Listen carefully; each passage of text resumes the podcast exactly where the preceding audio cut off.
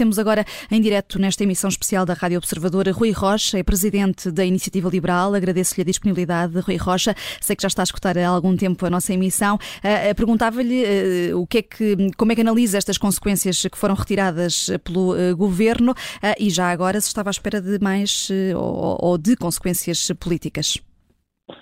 Essa, essa, é uma evidência, é que nós tivemos de facto aqui uma, uma, um momento em que foram uh, elencados um conjunto de consequências do ponto de vista da gestão, uh, confirmando aquilo que era óbvio já uh, desde o princípio, é que toda a gestão do caso de Alexandre Reis é uma gestão com total falta de transparência, com pagamento de indemnizações que não eram devidas e, portanto, essa é a gestão propriamente do caso e com uma consequência que tem a ver com a administração e a gestão da TAP em consequência uh, da condução deste caso. Mas falta totalmente aqui um assumir de responsabilidades políticas. E isso é, de facto, uh, porque nós podemos olhar para a árvore, a árvore uh, é o caso de Alexandre Reis, do qual agora surgem estas consequências, mas falta a floresta da responsabilidade política.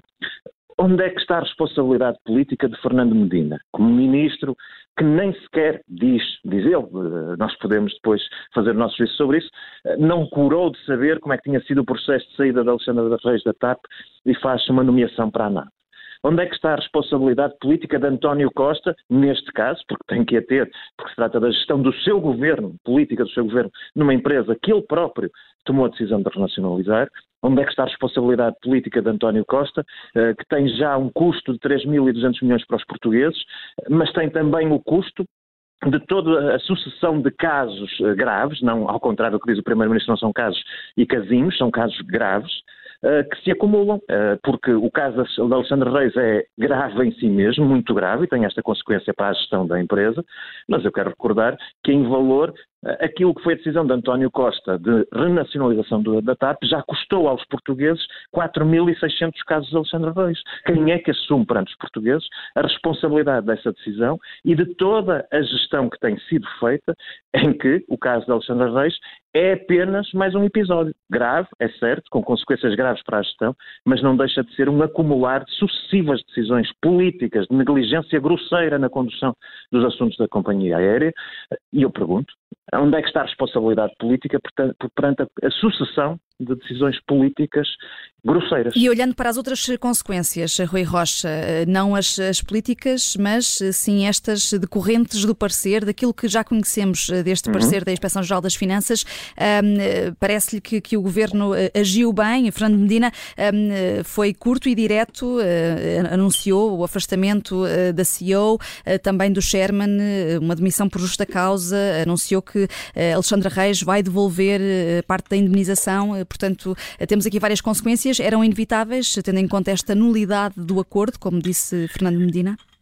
Eu diria que sim, que desse, desse ponto de vista estas são as consequências uh, normais uh, daquilo que se conhece. Uh, portanto, houve de facto um conjunto de decisões incompreensíveis de pagamento, de enquadramento da situação de saída e, portanto, face a esse conjunto de uh, decisões e circunstâncias, parece-me evidente que, que, tem que haver uma reposição do valor uh, da indemnização, porque não era devida juridicamente, e tem que haver consequências para a gestão que, foi, que esteve envolvida na condução deste processo. Portanto, eu, desse ponto de vista, parece-me que as decisões são as corretas.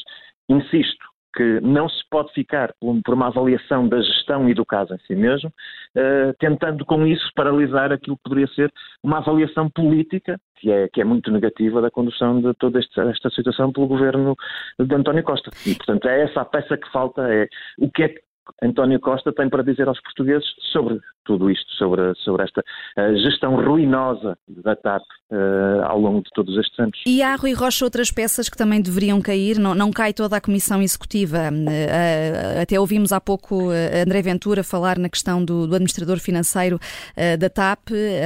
Ficou surpreendido por, por ele, por exemplo, não cair também? Bom, eu, isso uh, depende daquilo que, que, o relatório agora disser em concreto. Uh, não vou fazer juízos de valor, é claro uh, que tudo isso tem que ser esclarecido. Há um conjunto de questões ainda muito pouco claras no que diz respeito à situação e ao envolvimento da administração da TAP. Mas insisto, tudo isso deve ser esclarecido, tudo isso tem um grau de gravidade muito grande, mas o fundamental é não nos desviarmos daquilo que é a responsabilidade política de Fernando Medina, de António Costa.